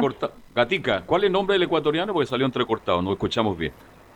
Fernando Gaibor, seleccionado ecuatoriano, Gaibor, ex Emelec, que lo dirigió Gustavo Quintero y que hoy juega o jugaba porque está libre en este momento en Independiente, como decía, tiene un litigio ahí con el club argentino y la FIFA, así que por ahora está libre este volante ecuatoriano. Bien. Es un hecho que no, no le han pagado ni nada. Por lo tanto, la formación sería Nicolás Gatica. Bueno, Miguel Pinto en el arco, por lo que ya dijimos, cortó está la selección. Felipe Campos, que seguirá siendo lateral derecho, porque uno de los lesionados que mencionaba es Quintero, justamente es Opaso. Julio Barroso, el primer central, Insaurralde el segundo, y Brian Bejar, como ahí lo adelantaba bien Carlos Alberto, va a ser el lateral izquierdo. Brian Bejar en desmedro, de la fuente. Brian Soto y Gabriel Suazo, los volantes, digamos, de corte. Leonardo Valencia un poquito más arriba. Y en la ofensiva, Marco Volados, el goleador Esteban Paredes, y ya dijimos, el uruguayo peruano Gabriel Costa. ¿Qué tal? Es lo mejor que tiene Colo Colo en este minuto, ¿no? Bueno, el Da la sensación. peor, peor es lo, lo que tiene Colo Colo. ¿no? Pero yo creo que va a haber obviamente un cambio de actitud con un nuevo técnico, va a haber un cambio de actitud, sin duda. Eh, además que obviamente para eso lo trajeron también, para levantar físicamente, futbolísticamente, sobre todo psicológicamente el equipo que no anda para nada bien. Gracias. Nicolás Gat. Sí, Camilo. En esa formación falta Maturana, pues que también, que también Dale con Maturana, claro, No. sí, Maturana Pero también le de- preguntaron. sí, de hecho, de hecho le preguntaron a Y está Quintero- a considerado, Quintero el cuidado, tema. ¿ah? Le preguntaron a, a, Quintero ¿Por qué se escucha Giovanni como que estuviera ahí en un túnel? Claro, ¿qué ¿Yo? pasa? Cuando abre Giovanni el, el mic y se escucha como un Tiene túnel, no sé qué, qué pasa ahí con Giovanni a ver si después el, el, un no, no, no, no, sí, el equipo técnico de Portales algo va a hacer con No, y Cuando, no, cuando abre Giovanni pues. se, se escucha como si estuviéramos en un túnel con cinco autos en un taco. más o menos. Exacto. Oye, Eh, Belu, un- un- poner el punto aparte de que obviamente Colo Colo lo más importante del momento es, es ganarle a Jorge Wilstermann acá de local y clasificar a la Sí. Copa Libertadores. Correcto. Un Ni millón de subir la dólares. tabla, yo creo, porque la tabla de descenso Colo Colo ya no pelea por el torneo y la forma yo creo que iba a buscar Copa Internacional no por tabla, va a ser por Copa Chile, punto uno. Y ahora va el- la, la prioridad número uno es Copa Libertadores por la, No, no, por no, la el- plata esa que no da. por supuesto que prioridad de Colo Colo esa, pero prioridad de Colo Colo, según lo que tengo entendido, es levantar en la tabla, porque Colo Colo no puede estar Ah, en la obvio, posición, obvio. en la pero posición la que está. prioridad, me imagino que es la Copa Libertadores y tratar de subir a la tabla, pero llegar a Copa Internacional en tabla está muy complicado. Así es, ahí estaba. Y gracias, Nicolás. Y vamos ahora con Don Enzo. Con Don Enzo, porque ayer en la hora del programa estábamos ahí que sí, que no. Bueno, lamentablemente Enzo se confirmó lo peor para eh, Lobos, el jugador de. Franco Lobos, el jugador de la U. Sí, tal como tú lo dices, Velus, se confirmó finalmente la elección de Franco Lobos, pero escuchémoslo rápidamente desde el doctor José Matas, que habla sobre Franco Lobos y su lesión que lo tendrá fuera de las canchas entre 6 a 8 meses. Franco Lobos sufre una torsión de la rodilla derecha durante entrenamiento de esta mañana, resultando con una rotura del ligamento cruzado anterior de la rodilla. Fue evaluado y mañana empieza la terapia. Será intervenido la próxima semana y el tiempo de recuperación estimado es de seis meses. Eso es lo que decía el doctor ayer. Por lo tanto, hoy empieza su recuperación ya preparándose obviamente para la operación que la tendrá la próxima semana, Velus. Sí, no, una. es Oye, lo que, que vos tienes el doctor, yo lo contrato en una FM, Martín. Es lo peor, es lo peor para un jugador de fútbol, ese tipo de lesión, el, el cruzado anterior, Giovanni, porque eh, hay que regenerar, eh, hay que esperar nomás, pues, ¿no? Uno, aunque le ponga todas las pilas, hay que esperar que se regenere esa parte del cartila, del, de la articulación para mover la rodilla, Giovanni. Bueno, se- es la lesión que corta carrera, Belu. Bueno, tú lo sabes, tienes compañeros y jugadores que, conocidos que cuando vuelven y después vuelven a caer lamentablemente y esa rodilla cuando, cuando entra en el ligamento cruzado tiene que ser la recuperación muy paulatina, muy tranquila y con la confianza de volver a, para volver a estar en la cancha y tratando de, de poder hacer los movimientos normales porque yo la sufrí, la sufrí pero ya post, post juego y me demoré yo creo que un año en Todavía está en todavía. dentro de la cancha. No, pero es que el verdad el susto es muy grande, es muy grande Sí. porque son seis meses, seis meses sin poder estar dentro de la cancha, entonces es súper duro. Lo dijiste muy bien, eh, que, Giovanni, ¿ah? es una lesión corta carrera, ¿ah? porque los Depen- depende de la recuperación. no vuelven al Depe- 100%. Depende de la recuperación, por ejemplo. eh, Mira Rosenthal. Pero Rosenthal se fue a atender allá con el doctor del, Sí, del Volver no, al pero- Futuro. pero- Todo te lo que se puede te atender entiendo, afuera, pero pero era fue una, un carrera, problema, ¿eh? era una carrera ascendente en un momento bombástico, contratación carísima en Chile y se cortó y lo operar, no había que operar lo que, todo lo que sucedió, pero era una corta carrera. Ahora la, la medicina está distinta, pero antes, antes por lo menos la corta carrera Además que él, en esa época lo, lo, operó un doctor de la NFL, no no no no, no era un doctor de, de fútbol probablemente tal, doctor, a pesar de que... A mí nunca se me va a olvidar, se llamaba, porque conozco a Arto Sebastián, doctor Sisto.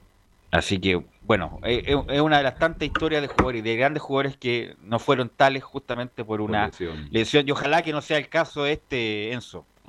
Sí, precisamente, y es lo que esperan también sus compañeros, que obviamente le prestaron todo el apoyo, entre comillas, emocional que se le pueda brindar a un jugador que, que va a estar eh, cerca de, un, eh, de, la mitad de un año fuera de las canchas. Y otro que también se estaba despidiendo, y lo decíamos, fue finalmente para liberar un cupo de extranjero es Jonathan Zacarías, el jugador que lamentablemente jugó siete partidos en cerca de tres años por una lesión bastante larga, como que También. Eh, se recuperaba y volvía y nuevamente se lesionaba, así que lamentablemente por él se le termina rescindiendo el contrato. Recordemos que er, a petición expresa de Hernán Caputo se le extendió el contrato por un año más y ahora en una decisión técnico-dirigencial se le termina rescindiendo el contrato, por lo cual el jugador no va a continuar más en Universidad de Chile. Ayer se despidió de sus compañeros.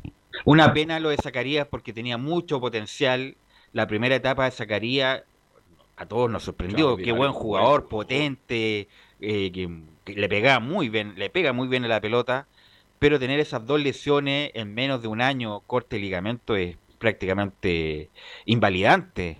Entonces, eh, y además, bueno, algo jugó la primera etapa, Leo, en este año, cuando esos partidos que fuimos, bueno, tú no estabas, pero en marzo y en febrero, algo mostró, pero lamentablemente la uno puede estar eternamente esperándolo, Leo Mora. No, claramente no, de hecho, tú lo decías, pues de hecho mostró algunos chispazos, pero la verdad es que en estos momentos la uno está para esperar a nadie, ¿eh? ni, aunque, ni aunque fuera el número uno, la verdad es que en estos momentos tú necesitas porque además la U tiene un plantel demasiado corto, entonces, y, y algunos me dicen, pero ¿cómo si tiene a este y este? No, la U tiene un plantel demasiado corto, que cualquier jugador que es clave eh, y se resiente, la U queda pero súper complicada. De no hecho, tiene reemplazante al mismo nivel. Justamente, no, no tiene reemplazantes Carlos Alberto, entonces en estos momentos eh, se le lesiona Arangui y uno dice, ¿a quién lo, quién lo reemplaza?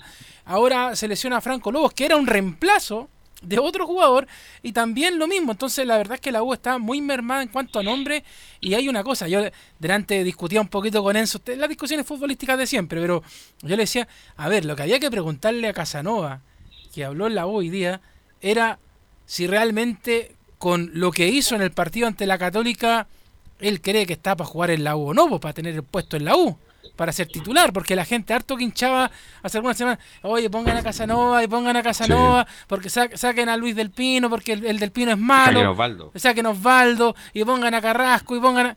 Oye, y resulta de que se cumplió, Caputo puso, los, puso a los jugadores, que es lo que yo te decía el otro día, cuando tú me decías, no, pero que, ¿por, qué, ¿por, qué no, ¿por qué no los va, por qué los tiene que colocar si son malos? Sí, pero la idea era comprobarlo en cancha. Se comprobó en cancha y no dieron el ancho. Ahora, eh, muy lento lo, lo, de Franco Lobo es una. Porque ahora venía la oportunidad. Se lesionó Arangui y era. Además, jugó un buen partido. Yo creo que se quedaba con el puesto. ¿eh? Y, y, y, un jugador de condiciones. Un jugador sí. de condiciones. Había mucha esperanza en él de Franco Lobo. Era su oportunidad. Y viene esta dramática noticia. Y lamentablemente va a estar prácticamente ocho meses fuera en su Muñoz.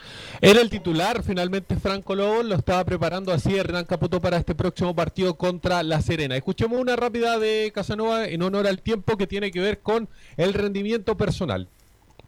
Yo en estos momentos estoy 100% enfocado en Universidad de Chile y en el tema de las opciones de jugar acá eh, no dependen de mí de repente y yo siempre he estado trabajando para, para estar bien a, disposición de, del equipo en general. Cuando tú sientes que estás asegurado en un lugar creo que es donde cometes errores. Yo creo que tengo que seguir trabajando día a día y, lograr la mejor versión de mi persona. Ahí están las palabras del defensor central, que lo más probable es que sea titular. Y Repita. Lo, digo, lo más probable es que sea titular porque por lo general hablan los titulares durante la semana. Así que yo se lo adelanto, lo más probable es que sea titular, que Universidad de Chile casi repita la, la formación que lamentablemente para los azules perdieron en el O sea, clásico universitario. O sea, usted debería decir, entonces con esa formación la U pierde ante la Serena. No, no, no. Cuidado que está Claro. Suazo ahí, cuidado que está Valdés. ¿sabes? No, pero- Ah, no, todavía una broma. Sí, una broma. Ahora, bueno, la atenuante de, de Casanova que jugó con el mejor equipo del campeonato y debería verse mejor ahora con un equipo Y que no ataca. mucho tiempo que no jugaba, equipo que no ataca tanto como, Ojalá. como la Serena Enzo. Sí, así que eso con Universidad de Chile que obviamente se prepara para este duelo del día domingo a las 18.30 en el Estadio Nacional. ¿Y no ¿Quién es el fotógrafo que está habitualmente ahí hoy y saca tan se sue, se siente el flash y ¿a dónde aparecen esas fotos? Nicolás Maldonado aparecen en el sitio web. Ya. Ahora, eh, Enzo, no, se han hablado de nombres porque imagino ya la U está trabajando en forma urgente, buscando por cielo marritiera a jugadores, ¿no? Sí, hay una lista, pero obviamente todo depende del tiempo y de la plata. La idea es traer un préstamo.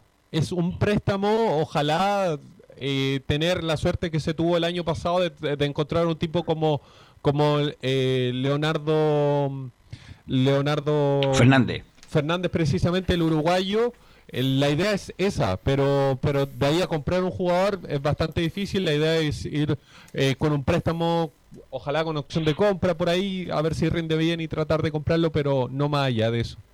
Voy a pedir a Argentina y es buena idea porque como no están jugando ya. Es que es el, es el ¿Ah? tema también con la libera, con la liberación o la, y además no están pagando tampoco.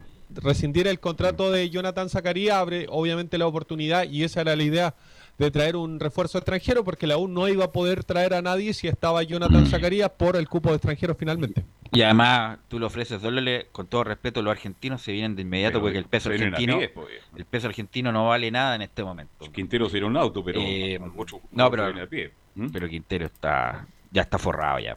Sí, no, pero eh, está desesperado por venirse a Chile. Pero venir a Colo Colo, un club grande, un, club, grande de Chile y un club grande de América. Gracias Enzo, mañana vamos a tener más novedades de la U y la formación definitiva para el partido con La eh, Serena, en el Estadio Nacional. Ahora sí, vamos con, gracias Enzo, y vamos con Don Felipe, Don Felipe Elguín y el informe de la Católica. Sí, Velus, buenas tardes a todos. Eh, la Católica hoy día entrenó en, su reducto, como lo hacen todos los días, en San Carlos de Apoquindo, de cara ya pensando a lo que se viene el día sábado para enfrentar al cuadro de Universidad de Concepción. Se le preguntó en conferencia de prensa a Ariel Holland con, eh, sobre eh, José Pedro Fuensalida y César Pinares. Vamos a escuchar lo que dice a continuación sobre las variantes en la UC, Tim Fuensalida y Pinares. Vuelvo a insistir sobre, sobre lo mismo que estábamos hablando recién. Es distinta la situación de Everton, donde realmente tuvimos que presentar un equipo alternativo. Aquí va a haber algunos cambios y los futbolistas que van a ingresar van a estar absolutamente preparados para estar a la altura de las circunstancias y sobre todo mantener nuestro sistema de juego, ¿no? El sábado el objetivo principal, eh, por supuesto, es este, tener un, resultado positivo, pero fundamentalmente eh, es que el equipo siga jugando y tenga su sistema de juego independientemente de los cambios que el equipo necesite hacer. Y ese yo creo que es el mayor desafío, ¿no? seguir eh, independientemente de quién pueda jugar, con nuestra identidad intacta y eso es lo que estoy seguro que va a ocurrir y es lo que vamos a buscar. Esas eran las palabras del Felipe, me permite, una palabrita. Eh, ojalá que a Rueda le vaya muy bien, clasifique primero a 10 puntos de distancia de Brasil, que tengamos el goleador de la eliminatoria, pero si le llegara a ir mal, que ojalá no pase, mi nombre es Ariel Holland. A la selección. Incluso sonó antes de que llegara Rueda. Así incluso Ariel Holland sonó antes que llegara Ángel Guillermo Hoyos y estuvo ahí, perdió por dos votos, me parece. Holland, porque en esa época estaba en Defensa y Justicia y habló muy bien de la U y todo lo demás. Pero si le llegara a ir mal a Rueda, que ojalá no pase eso. ¿Velus? Eh, me gustaría Holland para la selección, sí. Eh, concuerdo contigo, pero que si van a hacer un cambio en la selección sacando a Rueda, que sea lo antes posible, que no esperen hasta la quinta, cuarta o sexta fecha, como lo hicieron ah. en ocasiones anteriores. El tema es que Holland, no se va a ir antes, sí, pues le van a ir, yo creo que esta fecha, eh, porque hay muchas cosas como para sacarse los pillos, y viene la de noviembre y ahí se, ojalá que no, no pero, pero, cuatro, si nos va mal, cuatro partidos ya es mucho, ya es mucho pero por eso mucho. si nos va mal en noviembre ya con, jugando mal y no teniendo resultados Holland es un buen nombre para sí pero en, Noviembre, en noviembre ya estamos fuera si nos va mal pero insisto las dirigencias no va no lo va a echar ahora. Lo, más probable es que nos va mal en noviembre, en esos dos partidos adicionales, ahí yo creo que Milat y su dirigencia irá a tomar una decisión y se queda, bueno, no estamos, no estamos apresurando, estamos especulando porque yo tampoco estoy especulando en el sentido de que le llegara a ir mal, cosa que no quiero el señor Rodea, que el tipo le gusta el vallenato, un caballero todo Holland es un buen nombre en caso de que le vaya mal.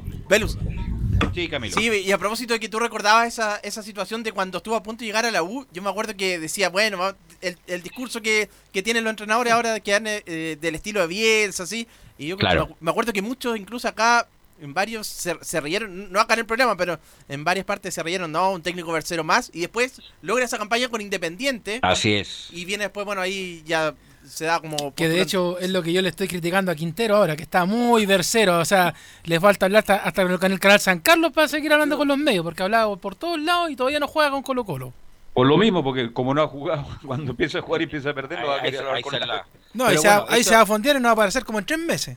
Como submarino boliviano. Eso es lo que quería comentar don Felipe Holguín.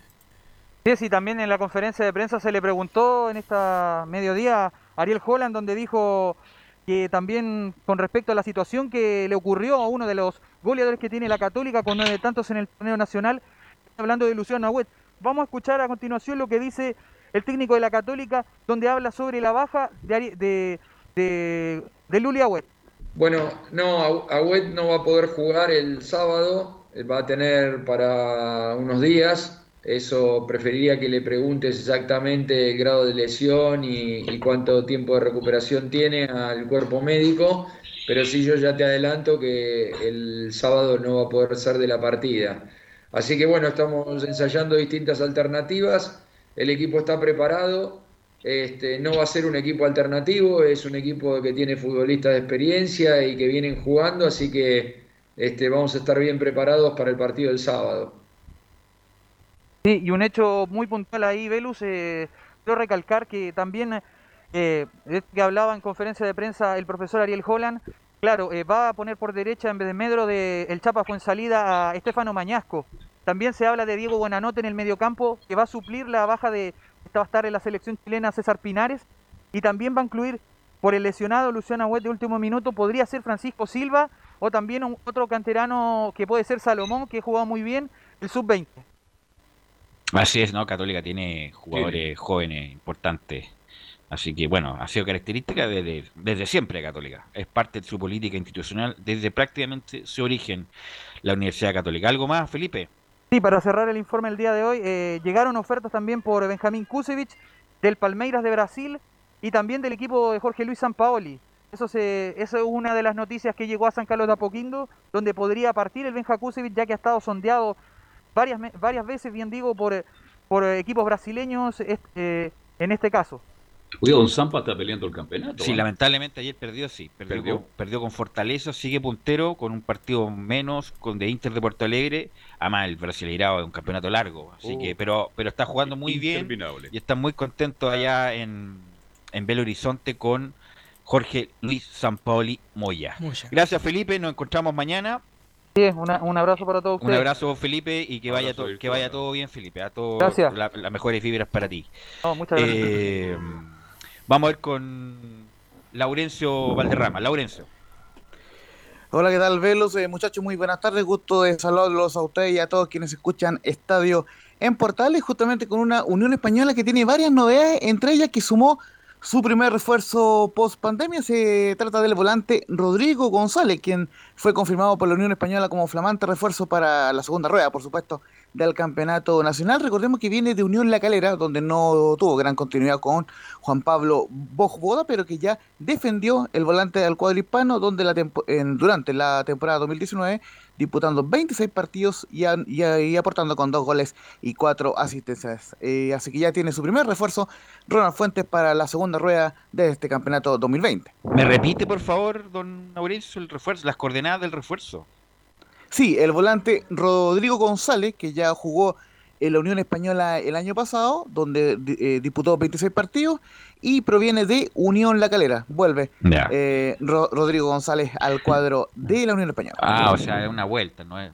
Pero igual tuvieron ojo, ¿ah? por ejemplo, ojo con, con eh, Sandoval. ¿Velus? ¿Velus? Como lo comenté, sí, Leo. Sí, también tuvo en San Luis de Quillota, tuvo una buena campaña. Exactamente. Sí, un- una, una buena campaña, un, un jugador interesante ahí como, como volante por derecha juega principalmente. No, eh, insisto que tuvieron buen ojo con Sandoval, un tipo de 29 años, que va a jugar en Milipilla, que va a jugar bien en el fútbol profesional, en el fútbol de primera, y mire, una de las figuras del campeonato, Mario Sandoval. Así que eh, por ese lado, muy, muy interesante el, el, tema de la llegada de Rodrigo González y, para mañana, lógicamente, vamos a tener las primeras declaraciones del nuevo refuerzo de la Unión Española. Pero justamente vamos a ir repasando muy brevemente, en honor al tiempo, las declaraciones de Ronald Fuentes, quien en el primer término eh, se refirió al próximo rival, a Curicó Unido, y comentó que juega a la contra y tiene delanteros rápidos, por lo cual debemos ser un equipo corto. Curicó juega a la contra, es un equipo que tiene, como tú dices, delanteros rápidos, que son encaradores, y no tienen problema en quedar un varias veces como partidos, cinco defendiendo y cinco atacando, entonces eso hace que, que sea un rival que llegue con, con muchos jugadores a, a, definir la jugada. Así que hemos tratado de, de, trabajar en estos dos días que hemos tenido después de la, del viaje y la recuperación, eh, justamente en aquello, en hacer un equipo corto, en tratar de, de, ganar los segundos balones, las pelotas largas que puedan buscar a Vera y de tratar de que los delanteros no, no lleguen con libertad a tratar de definir la jugada, ya sea en un centro o en un remate al arco. Así que hemos tratado ahí de, trabajar también muy, muy bien el funcionamiento, no solamente de la línea defensiva, sino que también de los volantes.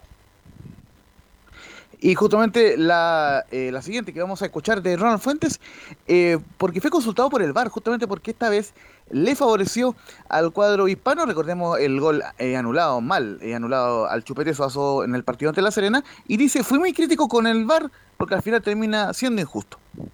Sí, fui crítico, fui. Hasta antes de la pandemia fui muy crítico porque a mí no me gusta el VAR, independiente de, de esta situación no me gusta el VAR. Creo que pierde si bien vino a dar justicia, al final está siendo injusto, igual, entonces no creo que se justifique su, su, estadía en el fútbol, pero ya, ya está y hay que acostumbrarse. Yo hablé con Enrique José antes de que no, antes de que no siguiera trabajando como jefe de árbitro, diciéndole que no se preocupara por mí para este segundo parte del torneo, que no, no iba a escuchar nada mío acerca del VAR en ninguna declaración, fuéramos eh, perjudicados o beneficiados. Así que y va a ser lo mismo ahora, es una jugada puntual, es una jugada que, que tomó la decisión el árbitro de, de, recurrir al VAR y el VAR determinó que no era. Algunas veces fuimos perjudicados, ahora por lo que se ve parece que fuimos beneficiados, pero no, no va a ser tema el asunto del VAR. A mí lo que me interesa es que independiente del VAR, que nosotros no demos esas opciones para que funcione el VAR, tanto en defensiva como en ofensiva, y eso es lo que estamos tratando también de, a través del juego de hacerlo. Muchachos. Sí, eh, independiente de lo del en el bar, eh, usted tiene una anécdota de Ronald Fuentes con, en su época de jugador, eh, Laurencio. Exactamente, y esto se remite al 20 de agosto del año 1997 por las clasificatorias al recordado Mundial de Francia 98, donde el cuadro uruguayo eh, venció por un gol a cero al, al, cuadro chileno. En ese tiempo, eh, Rocky Maspoli era el técnico de Uruguay y el técnico chileno, por supuesto, era Nelson Don Acosta. Nelson. Y fue y fue victoria 1-0 para el cuadro uruguayo, pero ¿cuál fue la clave en ese momento? Que lamentablemente fue expulsado Ronald Fuentes y se llevó una gran reprimenda de Nelson Acosta, por lo cual, eh, y, ese es el contexto por el cual explica esta declaración que respondió en rueda de prensa, a diferencia de esta eh, selección, la de rueda, nosotros veníamos jugando con línea de 3 y yo cometí el error que me expulsara a diferencia de la selección de ahora, nosotros veníamos jugando ya con línea de tres, veníamos trabajando hace tiempo. La línea de tres definitivamente necesita que los tres centrales tengan mucha comunicación y sepan muy bien los movimientos que hacer, porque si no, se van a dejar mucho espacio y eso para, para delanteros rápidos y para buenos ejecutantes de pases profundos eh, es regalarle prácticamente el partido. Eh, puede ser una buena alternativa yo cometí el error que me expulsaron hasta, hasta antes que me expulsaran, no, no me acuerdo si íbamos 1-0 o íbamos a 0, me expulsaron contra Francesco, de hecho después de Zona Costa llegó al camarín a retarme, que la derrota había sido por responsabilidad de mí y la tuve que asumir, porque hasta el momento en que yo estaba en cancha estábamos haciendo un partido muy correcto, muy defensivo sí, pero muy correcto, Uruguay se había generado dos o tres oportunidades, y con mi expulsión, claro, se, se, se generaron los espacios atrás que permitieron que Uruguay final terminará ganando. Pero me parece que una línea de tres bien trabajada puede ser una solución importante para eh, liberar más gente en función de ataque. Bueno, hasta el momento de lo que ha hecho Ronald Fuentes como gerente técnico de ET, sin duda todavía es mucho mejor jugador. Fue un gran jugador Ronald Fuentes y de no mediar esa lesión que tuvo en la rodilla en Cobresal, igual jugó en la U incluso con reparos porque llegó, la U no lo contrató y lo contrató el año siguiente. De no mediar esa lesión en la rodilla, tranquilamente Ronald Fuentes hubiera tenido futuro europeo o futuro de algún mercado más importante, pero Ronald Fuentes fue un gran líbero, un gran líbero, un jugador no tan alto, pero técnicamente muy bueno, tiempista como pocos, eh, y además arriesgado. Fue un gran, para las nuevas generaciones, para los millennials, decirle que Ronald Fuentes fue un gran, un gran líbero. Oye, Náspoli, porque lo nombró hacia el pasar este. Náspoli. Máspoli. No, Náspoli. Máspoli con M. No, es Náspoli. No, pues bueno, pero eso es. ¿Cómo es, Laurencio? ¿Es Nápoli o? Ro- Roque, Roque Maspoli eh, Más con M y solamente, Maspoli. y solamente el agregarle muy brevemente que el gol fue de Marcelo Otero en el minuto 21 y que Ronald Fuentes fue expulsado a los 60 minutos. Bueno, Roque Máspoli para las nuevas generaciones debe ser el mejor arquero de la historia del fútbol uruguayo, nada más que eso. Laurencio. Exacto, así que esa fue la eh, anécdota que comentó eh, Fuentes y solamente muy, brevemente actualizar el parte médico o los lesionados. Recordemos que Juan Pablo Gómez eh, se la baja por desgarro durante cuatro semanas y vuelven tras la suspensión Luis Pabé Muñoz y vuelve también Nicolás Mancilla, quien se, eh, quien se recuperó de un desgarro en el isquiotibial y reemplazará a su vez a Harold Cummings, quien jugará este viernes con Panamá ante Costa Rica. Un defensa, eh, Harold Cummings, que por lo menos ya pidió Ronald Fuentes que él vuelva antes para jugar el día miércoles ante Colo Colo. Recordemos que después del partido ante Curco viene el cuadro de Colo Colo el próximo día miércoles. Y recordar que este partido eh, se disputará a las 15.30 horas y será transmisión de Portales Digital. Unión llega en tercer lugar con 26 puntos y Curicó en el sexto lugar con 20 unidades. Sí, se vienen Condor Bus, Harald Camis. Bueno, eh, Leo, ¿cuáles son las coordenadas para la- lo que viene para Estadio Portales durante la tarde, Leonardo Mora? Las coordenadas son que después de la revista de Portales, por Portales Digital, se quede en la sintonía porque vamos a estar con la previa del duelo entre Uruguay y Chile y también por el 1180M entre las 7 y las 7.45. Relata Carlos Alberto Bravo esta tarde. Vamos a estar ahí para ese partido, así que a sintonizar Portales Digital si lo quiere escuchar completo el partido y si quiere por el La 1180M previa. lo esperamos para que escuche la previa y también obviamente el comentario de la gente para ver si es que hay ambiente o no de selección chilena esta tarde. Como decía Racatana. Ok, gracias muchachos, gracias Gabriel y nos encontramos a contar de las 19. Que tengan muy buena tarde. Fueron 90 minutos con toda la información deportiva. Vivimos el deporte con la pasión de los que saben. Estadio en Portales fue una presentación de Ahumada Comercial y Compañía Limitada. Expertos en termolaminados decorativos de alta presión.